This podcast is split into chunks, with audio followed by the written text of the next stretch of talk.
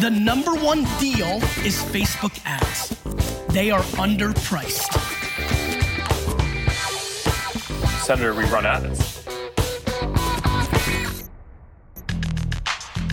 Bienvenue dans No Pay No Play, le podcast qui résume vite et bien tout ce que vous devez savoir si vous utilisez la publicité Meta pour développer votre business ou celui de vos clients. Je m'appelle Joseph Dogno, je suis consultant spécialisé en Facebook Ads depuis 2016, j'ai un blog qui s'appelle Neomedia, une newsletter gratuite sur les Facebook Ads et je vous retrouve toutes les semaines dans ce podcast pour vous aider à bien comprendre et à mieux utiliser l'outil publicitaire de Facebook et d'Instagram. Pendant l'été, No Pay No Play est en mode vacances avec une programmation un peu différente.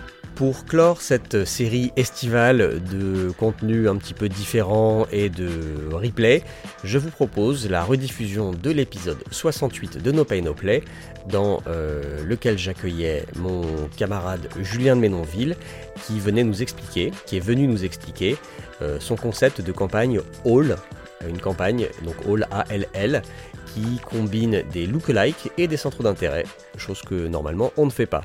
Bonne écoute Aujourd'hui, j'accueille un confrère et camarade dans le monde des Facebook Ads qui s'appelle Julien de Ménonville. Julien, il est directeur du pôle Social Ads de l'agence Ad Premier. Il va nous en parler. C'est quelqu'un que j'ai connu parce que c'est un fidèle auditeur du podcast. Il m'a souvent envoyé des messages quand je partageais des nouveaux épisodes sur LinkedIn.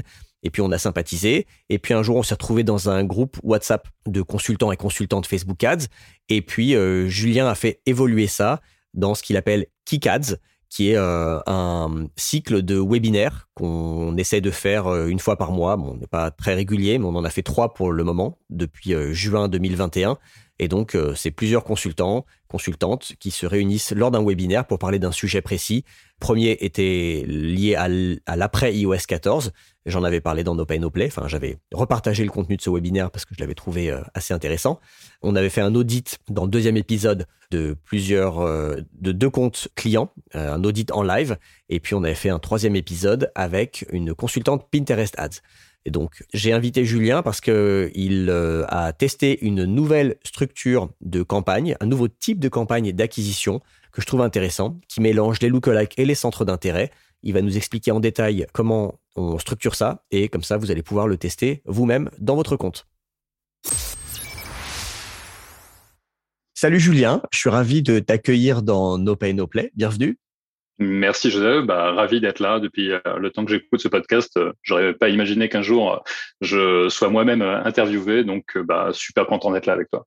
Bah oui, je sais que tu es un, auditeur de la première heure et que bah, je crois que c'est comme ça qu'on a connecté sur euh, LinkedIn, peut-être à l'origine. Euh, Exactement. faire des commentaires sur des publications que je faisais sur le podcast. Exactement, tout à fait. Bah, en fait, euh, la toute première agence web que j'ai rejoint en 2002, donc c'était pas hier, elle s'appelait Neomedia. Et euh, un jour, j'ai craqué, je m'emmerdais, j'étais au boulot, je savais pas quoi faire, je vais sur Google, je tape Neomedia pour voir ce qu'il y a derrière et je tombe en fait sur ton site, je découvre le podcast, je le trouve génial et bim, LinkedIn et, et je t'ai envoyé une invite. Super. Et pour les auditeurs et auditrices du podcast, vous avez peut-être déjà entendu Julien parce que on fait partie de la team Kick Ads que Julien a, monté, on va dire, à, coordonner suite à un groupe WhatsApp de consultants, consultantes Facebook Ads. Et donc, on fait des webinaires euh, plus ou moins régulièrement. On essaie d'en faire un tous les mois, mais c'est pas forcément toujours le cas, où on parle de problématiques Facebook Ads. Et j'ai relayé euh, dans Open No Play les deux derniers, enfin les deux premiers qu'on avait fait. Je mettrai les liens dans la description de l'épisode. Le premier, c'était euh, on était sept, je crois, consultants, consultantes à échanger sur euh, post-iOS 14 au mois de juin. Et on, avait fait un autre épisode, je crois, en septembre, où on faisait un audit de. Exactement. On avait, on avait proposé à, des entreprises, effectivement, de candidater un audit en live pendant le, le webinaire euh, leur euh, compte Facebook Ads. Ouais, et d'ailleurs, celui-là, je sais même plus si je l'avais relayé dans Open Play. Je suis pas sûr que le deuxième alors on a, hum, comment dire, j'ai le, soutien de Date Premier, hein, qui est mon agence euh, sur ce truc-là, et donc du coup euh, on a une responsable com qui est très très active et qui a créé une chaîne YouTube euh, Kikads. Et a priori, si elle a bien fait son boulot, et normalement c'est le cas, d'ailleurs coucou Aurore, elle a mis toutes les vidéos, tous les enregistrements des, des Kikads qu'on a fait dessus. Super. Et eh ben, je mettrai les liens dans, dans la description de l'épisode. Alors, peut-être tu peux te présenter parce que tu as mentionné Ad Premier, donc tu peux nous parler euh, rapidement de toi et d'Ad Premier. Mmh, bien sûr. Alors, euh, donc moi, je suis Julien de Ménonville, je suis responsable du pôle Social Ads chez Ad Premier, euh, donc qui est une agence média Sophie-Politaine. Bon, bon, là, pour la petite histoire, donc moi, j'ai commencé le web, comme je le disais euh, il y a deux minutes, en, en 2002, en intégrant ma première agence en tant que graphiste et web designer. Donc, ensuite, j'ai enchaîné dans différentes agences, chez différents annonceurs, jusqu'à ce que je monte ma propre agence en 2014. 2014, c'est une année très riche pour moi, parce que j'ai lancé mon agence, j'ai repris des études et j'ai eu la naissance de mon premier fils, donc tout ça la même année. Donc, en parallèle de mon agence, j'ai aussi lancé un organisme de formation web marketing et c'est comme ça que j'ai découvert les Facebook Ads pour euh, faire la promotion de mon catalogue. ensuite, j'ai lancé donc voilà mes premières campagnes, j'ai fait tout ce qu'il fallait éviter de faire, j'ai euh, boosté des posts, j'ai mis euh, plein de textes dans mes images. Puis finalement, c'est en farfouillant un petit peu à droite à gauche que j'ai découvert le véritable univers des Facebook Ads. J'ai vite été séduit parce que bah, je trouvais que notamment par rapport à Google Ads, la plateforme était quand même beaucoup moins austère. Comme j'avais entamé ma carrière par le graphisme, et euh, que euh, je vais switcher vers le marketing digital parce que j'aimais aussi beaucoup les chiffres, bah, j'ai eu un gros coup de cœur pour un Facebook Ads euh, parce que je trouvais que vraiment c'était une plateforme et un outil marketing euh, qui était vraiment fait pour moi et qui mêlait euh, créativité, pragmatisme. Donc voilà, j'ai continué après ça de pratiquer les Facebook Ads en parallèle d'autres disciplines. Et puis c'est en 2019 où je m'y suis mis de manière vraiment complètement exclusive. J'ai notamment travaillé à ce moment-là avec un très gros groupe de voyance qui euh, s'appelle Cosmospace et qui fait environ 60 millions d'euros de chiffre d'affaires par an. Et j'ai fait de ce levier, le levier Facebook Ads, dans ce groupe, le plus rentable et prolifique de toute leur acquisition devant AdWords, devant le SEO, devant l'email marketing. Voilà, après, je me suis rendu compte j'étais quand même plus attiré par l'e-commerce. Donc, quand j'ai rejoint il y a un peu moins d'un an maintenant Ad Premier, qui m'a contacté parce qu'il voulait créer et développer au sein de l'agence une BU Social Ads, une business unit orientée totalement social ads, je me suis rendu compte que j'étais vraiment plus attiré euh, e-commerce. Donc là, à date, euh, j'ai un portefeuille de clients un peu varié entre lead gen et e-commerce, mais comme je travaille avec l'équipe sales au développement du pôle, j'appuie de tout mon poids pour orienter notre acquisition de lead plutôt sur de l'e-commerce. Et voilà. Et donc pour m'aider à tout ça, j'ai euh, donc une toute petite équipe puisqu'on n'est que trois pour l'instant, mais qui est ultra engagée et qui est composée d'Emeric Bourgeois et de Cassandre Barral, qui ont euh, bah, comme principale qualité d'être tous les deux des vrais gros passionnés de Facebook Ads et de missions vraiment challenging belle expérience. Donc, tu as commencé il y a longtemps. Avec euh, Julien en, off, on rigole, on dit qu'on est, on dit souvent qu'on est des darons des Facebook Ads parce qu'il y a quand même beaucoup de gens de 30 ans et moins dans ce milieu. Et nous, on est peut-être plus vers 40 euh, ans et plus. Enfin, je sais pas quel âge tu mais mmh. bah tout ce que tu as dit, ton expérience, on pourrait croire que tu as 95 ans. bah, des fois, j'ai un peu l'impression d'avoir 95 ans, hein, surtout quand je, je, porte mes enfants. Mais en fait, non, j'en ai 42 et j'ai fêté mes 42 printemps là le 1er janvier. Voilà, je suis du 1er janvier. Eh bien, bon anniversaire avec un peu de retard. On enregistre ce podcast le 6 janvier. Merci beaucoup. Alors, rentrons dans le vif du sujet. Euh, j'ai euh, voulu t'inviter dans No Pay No Play parce que tu as posté quelque chose sur LinkedIn euh, au mois de décembre où tu parlais d'une structure de campagne que tu utilises, que tu as nommé la campagne Fourtou ou la campagne All au choix. Mmh. Et ben, j'avais trouvé ça intéressant et j'ai fait le dernier épisode 2000 21 avec Inès, qui expliquait elle aussi une structure de compte qu'elle utilise assez, assez simple et assez efficace et qui permet de scaler aussi et de, de mélanger du, du, testing et du scaling. Et moi, j'aime bien ce côté quand même un peu geek des Facebook Ads où on parle de structure de compte, on parle de quel type de campagne on fait, comment on les agence, même si on, aujourd'hui, les Facebook Ads, ça va de plus en plus vers des audiences très larges et qu'on met pas mal de contenu sur la créa. Euh, je trouve qu'il faut quand même pas totalement négliger et totalement oublier la partie un petit peu technique des Facebook Ads parce qu'on ne peut pas que faire une, une audience large et, euh, et, balancer des pubs et, et laisser tourner ça. Donc, euh, c'est pour ça que j'aime bien, moi, ce genre de thématique. Du coup, quand j'ai vu ton post, bah, ça m'a intéressé. Donc, est-ce que tu peux nous expliquer ce que c'est que cette campagne All? Mais oui, carrément. Par rapport à ce que tu viens de dire, le côté euh, on lance des campagnes larges, on mise tout sur euh, des contenus créatifs. Euh, je pense que en fait, avant iOS 14, on pouvait effectivement tenir ce discours-là parce que l'algo était ultra puissant, on lançait du broad et ça marchait hyper bien. Et puis, en fait, il y a beaucoup d'agences qui ont créé leur studio de créa. Donc, elles ont clairement appuyé sur le côté créatif parce que pour elles, c'était aussi un moyen de fourguer leur soupe, si je puis me permettre. Par contre, après iOS 14, je pense que c'est moins évident en fait de tenir ce discours-là, tout simplement parce que euh, même avec euh, tout ce que Facebook a pu mettre en place pour essayer de contrer ce problème euh, iOS 14, c'est quand même assez compliqué, hein, toute cette partie de tracking sur le site web, surtout qu'en plus, il n'y a pas que iOS, donc il y a iOS, il y a RGPD, il y a la suppression des cookies, voilà.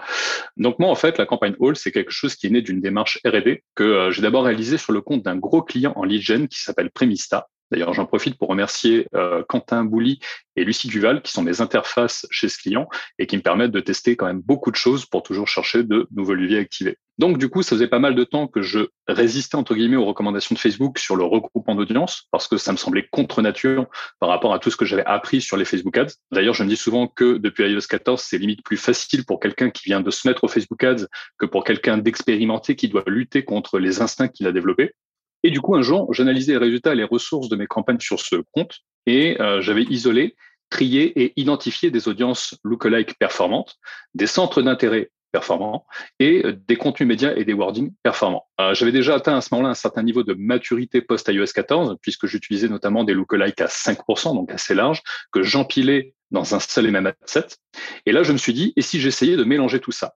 J'ai donc créé une nouvelle campagne avec un seul adset, comme en Broad, j'ai mis très peu de restrictions sur les données démographiques et géographiques. Et dans mon adset, j'ai donc empilé ces audiences en lookalike à 5% et j'ai ajouté des centres d'intérêt qui étaient les centres d'intérêt qui avaient le mieux marché jusque-là. J'ai euh, réutilisé mes meilleures pubs et mes meilleures accroches et j'ai laissé mijoter quelques jours. Et euh, je me suis vite rendu compte que les résultats étaient meilleurs que sur toutes les autres campagnes du compte.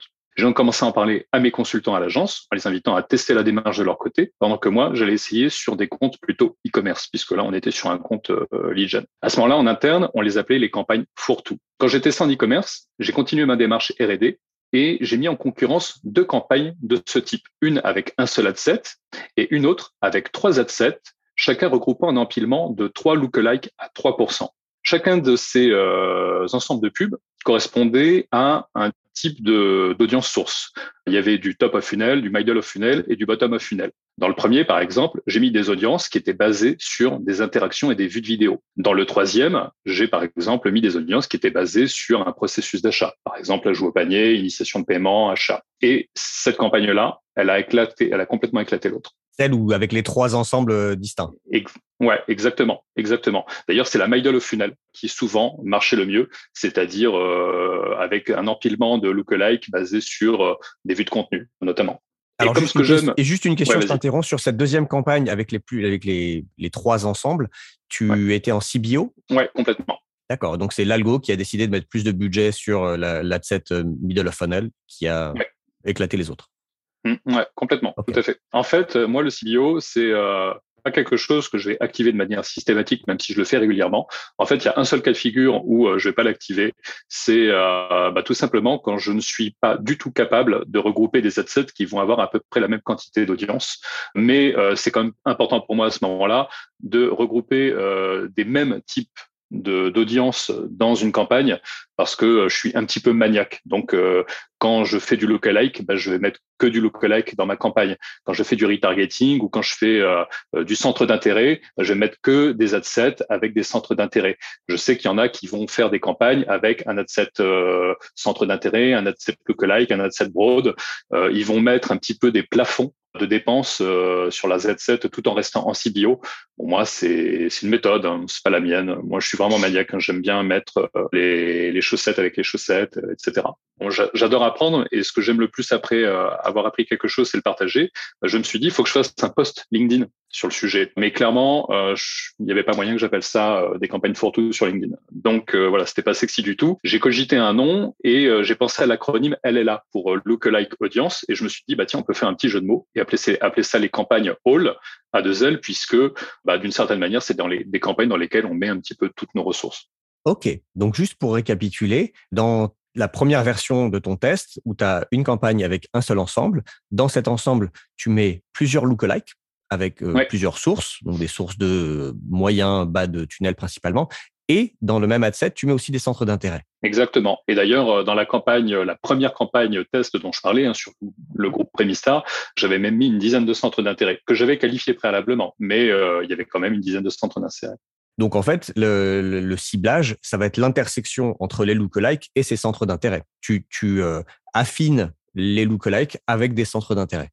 Exactement, tout en tapant large, puisque c'est clairement la recommandation de Facebook depuis qu'il euh, galère à euh, trouver le, bon public. Et sur la deuxième version de ton test, donc la campagne où tu avais trois ensembles avec des lookalikes différents, dans chacun de ces ensembles, tu mets les lookalikes et aussi les centres d'intérêt? Que tu as. Euh, oui, tout à fait. C'est exactement ça. En fait, la, démarche, c'est exactement la, même que celle de départ, sauf que euh, j'ai voulu commencer à essayer d'amener un petit peu de granularité dans cette démarche. Et je me suis dit, bah, euh, commençons light. On va segmenter la campagne en trois assets et on va tester trois niveaux de funnel. Mais effectivement, dans ces trois adsets et sur ces trois niveaux de funnel, j'ai empilé dans les trois adsets trois audiences lookalike à 3%. Euh, par exemple, dans euh, mon adset top of funnel, j'avais une lookalike qui était basée sur des interactions Facebook Ads, un ad set avec, euh, non, pardon, excuse-moi, je te dis des bêtises.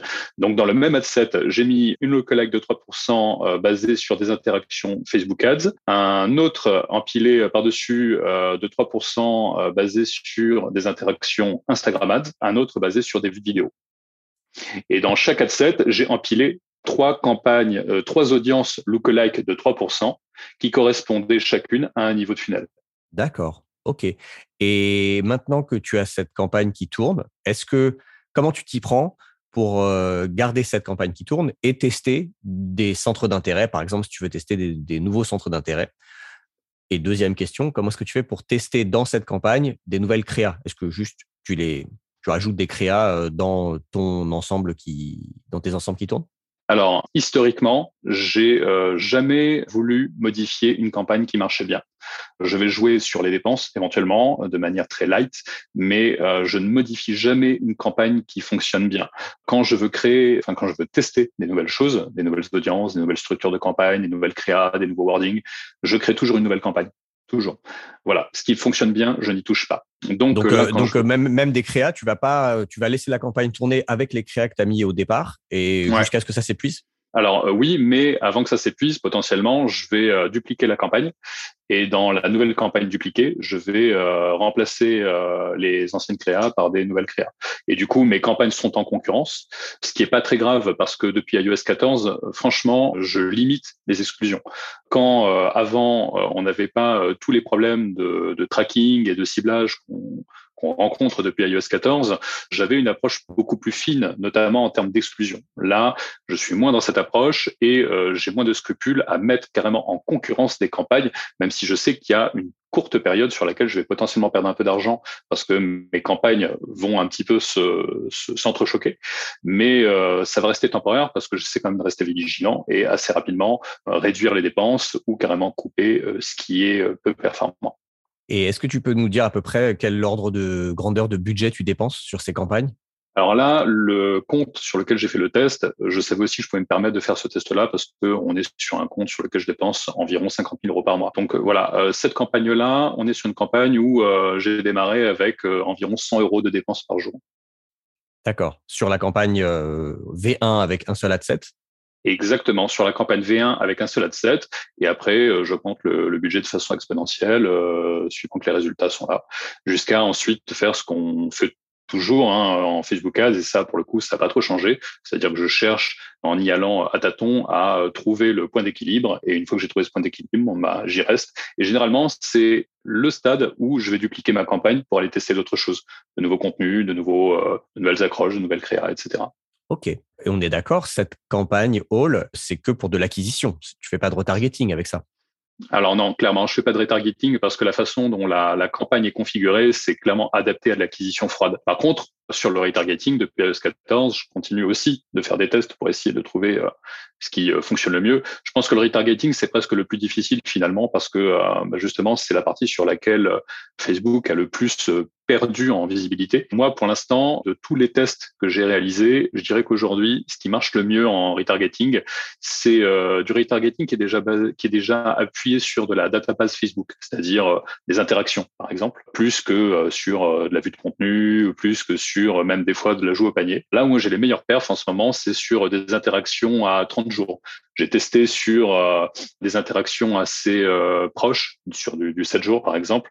Et puis euh, en mode bourrin, j'ai même essayé du 180 jours. Dans les deux cas, j'ai pas eu de bonne perf. Les bonnes perfs, c'était sur une audience de base qui était assez large, donc plutôt les interactions, mais sur une période intermédiaire, c'est-à-dire plutôt 30 jours. Ok. Super, merci, c'est très clair. Je pense que c'est une, bonne, euh, une bonne idée de campagne à tester. J'avoue que moi, j'ai historiquement jamais voulu mélanger des lookalikes avec des centres d'intérêt en me disant si je prends, si je crée une audience lookalike, bah, le principe de la lookalike, c'est de d'émuler, de, de, répliquer une source à grande échelle. Et donc, j'ai pas envie moi d'aller perturber cette audience avec euh, des centres d'intérêt. Bah, c'est bien de, remettre euh, en question ces, ces dogmes parfois. Donc, je vais le faire. Bah, euh, disons que euh, pour pouvoir tester ce genre de truc, j'ai un gros avantage, c'est que euh, j'aime bien faire un peu tout et n'importe quoi. euh, je, je, me mets pas trop de, limites en fait, et surtout, euh, comme je te le disais, euh, j'adore apprendre. Un truc qui m'aide beaucoup pour apprendre plein de choses, c'est partir du principe que je ne sais rien, qu'il faut pas que j'ai trop d'idées préconçues. Donc du coup, ça m'aide à tester des trucs qui me paraissent complètement aberrants, et, et des fois c'est complètement aberrant et ça donne absolument rien. Et puis des fois, c'est comme là en fait, on a une belle surprise c'est une très bonne façon de faire des Facebook Ads, de se dire je ne sais rien, j'ai pas de dog, mais je fais, euh, je pars d'une feuille blanche à chaque fois et quand j'ai une idée, je la teste. Après, j'aime beaucoup. Tu devrais peut-être euh, parler à tes patrons et changer euh, l'accroche de votre site. Genre chez Ad Premier, on fait tout et n'importe quoi. Alors, en fait, Ad Premier est l'agence qui fait tout et n'importe quoi. Écoute, franchement, j'aime bien et je suis sûr qu'il y a des, clients à qui ça parlerait ce genre d'accroche parce que ça, c'est un truc que j'ai découvert. C'est que euh, au final, peu importe ce que tu dis, tu trouves toujours des, partisans. Non, par contre, j'ai cogité une, accroche euh, dernièrement parce que en fait, on s'est rendu compte qu'Ad Premier avait quand même une image très euh, Google Ads et euh, on s'est dit qu'il euh, était temps de commencer à mettre en place euh, le projet qui est de, à un moment donné, sortir la BU Social Ads date premier pour en faire une filiale et une agence à part entière orientée totalement Social Ads. Donc là, on cogite un nom, je vais pas le dire maintenant. Par contre, j'ai commencé à réfléchir à une accroche et je peux la dire parce que de toute façon, ce sera peut-être pas ça. C'est préviens tes fournisseurs, ton site n'est pas prêt. ah. Alors maintenant qu'on a parlé de la campagne Hall, à moins que tu aies quelque chose à ajouter euh, sur le sujet, j'allais euh, te poser quelques questions un peu plus larges sur les Facebook Ads. Vas-y. Quel conseil tu donnerais à des personnes qui se lancent aujourd'hui dans la pub Facebook? Alors, de tester en continu. C'est ce que je fais moi. En fait, euh, moi, le côté donner des conseils, c'est pas trop dans une démarche de voilà ce que je pense que vous devriez faire. C'est plutôt voilà ce que je fais moi. Et euh, ensuite, à vous de voir si bah, vous avez envie de faire comme moi ou si vous voulez faire autrement. Mais en tout cas, ce que je fais moi, c'est que je teste en continu. C'est un petit peu ce que je disais là il y a deux minutes en fait. Je me mets pas de, je me mets pas de limite et je pense que la R&D c'est ultra important, notamment Facebook Ads, parce que que ce soit la plateforme ou que ce soit l'algorithme, ça arrête pas de bouger soit parce que Facebook va décider de euh, lancer et tester des nouvelles fonctionnalités, soit parce que bah, il n'aura pas le choix. Il sera obligé de trouver des parades parce que, bah, boum, Apple qui met en place euh, une mise à jour iOS.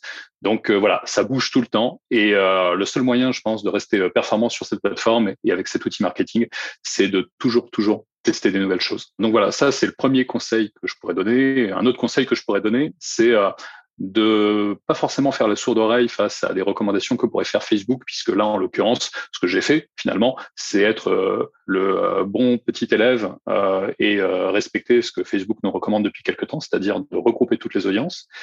Ça me fait assez bizarre d'ailleurs d'être le bon petit élève parce que je pense que c'est la première fois de ma vie. Il est jamais, il est jamais trop tard. Par contre, euh, voilà, faut pas non plus euh, les suivre à, la lettre et euh, se dire que ce que recommande Facebook c'est parole d'évangile, parce que à contrario, ça m'est arrivé des paquets de fois d'échanger avec des personnages chez Facebook, d'entendre des aberrations. Donc voilà, je pense qu'il faut pas faut pas avoir de certitude, faut pas hésiter à tester des trucs, faut pas hésiter à rester ouvert. Oui, je suis tout à fait d'accord avec ça. Ce que dit Facebook, c'est un, pour moi, c'est un son de cloche, comme euh, ce que euh, je dis ou mes invités disent dans ce podcast, c'est un son de cloche. Enfin, le mien, c'est un son de cloche et les invités ont chacun leur son de cloche. Il y a des blogs, des chaînes YouTube, enfin voilà, chacun a ses approches, ses expériences. Et de toute façon, il y a assez rarement un truc qui marche pour tout le monde. Si ça se trouve, cette campagne All que tu as dit, elle marche très bien pour ce client. Elle va peut-être marcher pour d'autres clients à toi et peut-être certains, ça marchera pas. Peut-être que moi, je teste ça sur des clients euh, avec des dépenses plus petites ou sur d'autres secteurs B2B, par exemple, peut-être ça marchera pas. Donc, euh, effectivement, il n'y a pas de parole d'évangile, mais c'est c'est bien de partager plein de choses. Comme ça, chacun euh, a des échantillons de euh, d'idées, de, de, choses à mettre en place, à tester. Exactement. C'est un, c'est ça qui est top d'ailleurs avec euh, Kikads, hein, ce, ce, groupe sur lequel on échange, toi, moi et d'autres. C'est on, se balance des idées, on se balance des tips, et puis après, on a une grosse bibliothèque de, choses que chacun est libre, euh, dans laquelle chacun est libre de, puiser pour, euh, pour tester des choses. Et d'ailleurs, bah tiens, euh, encore un, un, dernier conseil, ça va un petit peu avec la façon dont moi j'apprends enfin, je, je, me suis mis au Facebook Ads et je continue de me former au Facebook Ads continuellement, c'est que euh, faut pas hésiter oui, à écouter des podcasts, à regarder des vidéos. Euh, je pense que voilà, c'est un petit peu ce qu'on dit dans ce genre de situation et, c'est bien de le faire.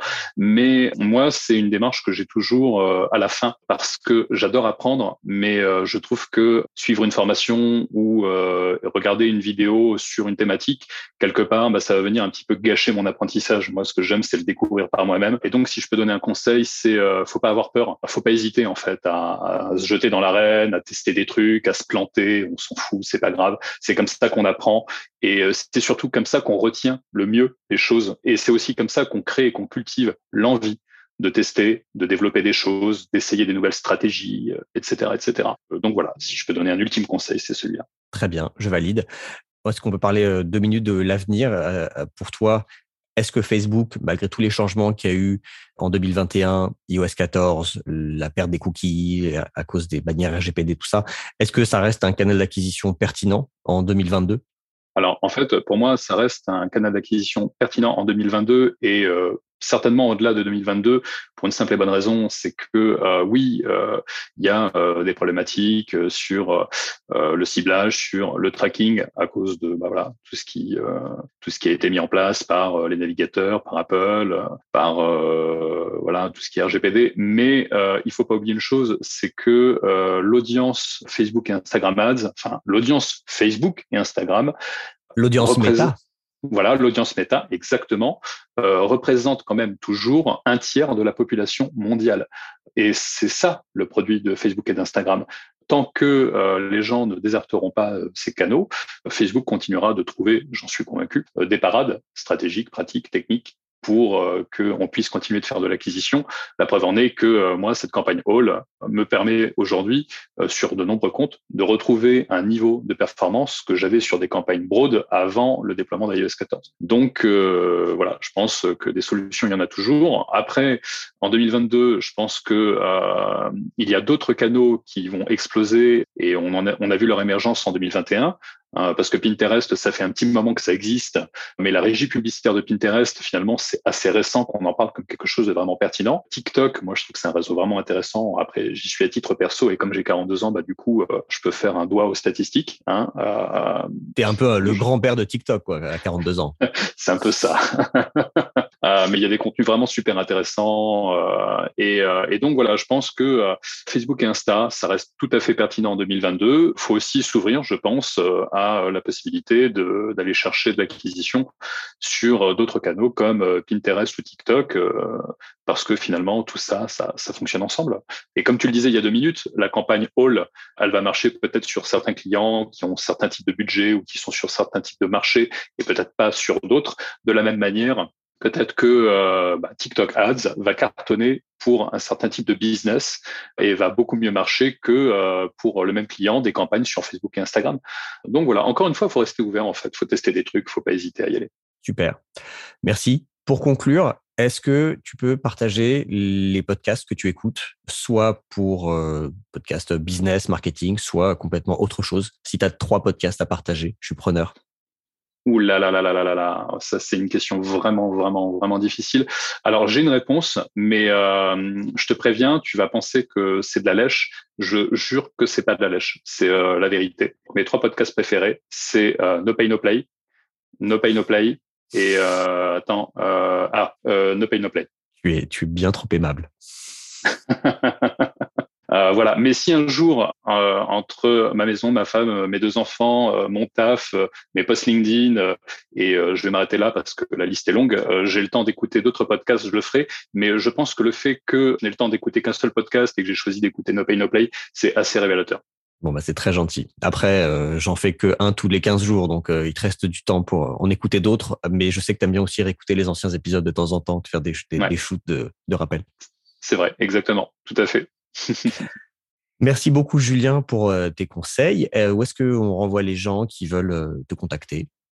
LinkedIn? Bah, comme, ouais, voilà, comme tu l'as dit, je suis très présent sur LinkedIn. Je suis même devenu accro. Je, ça y est, c'est mort. Je, scrute mon téléphone toutes les 10 minutes pour voir si j'ai pas une notif. Donc voilà, n'hésitez pas sur LinkedIn, Julien de Ménonville. avec ce nom-là, c'est pas compliqué de me trouver. Super. Ben écoute, merci beaucoup Julien et à bientôt dans un prochain épisode de Kikaz. Bah oui, carrément. Merci Joseph. À très bientôt. Ciao. Ciao. C'est tout pour aujourd'hui. Si cet épisode vous a plu et si vous avez appris des choses, n'hésitez pas à le partager sur LinkedIn ou directement avec des personnes que ce contenu pourrait aider. Et si ça vous a vraiment plu et que vous voulez me soutenir, prenez deux minutes et allez me mettre un avis sympa sur Apple Podcast ou des étoiles sur Spotify. Ça m'aide et ça me ferait très plaisir, vraiment. Merci de votre écoute et à la semaine prochaine dans No Pay No Play. The number one deal is Facebook ads. They are underpriced. Senator, we run ads.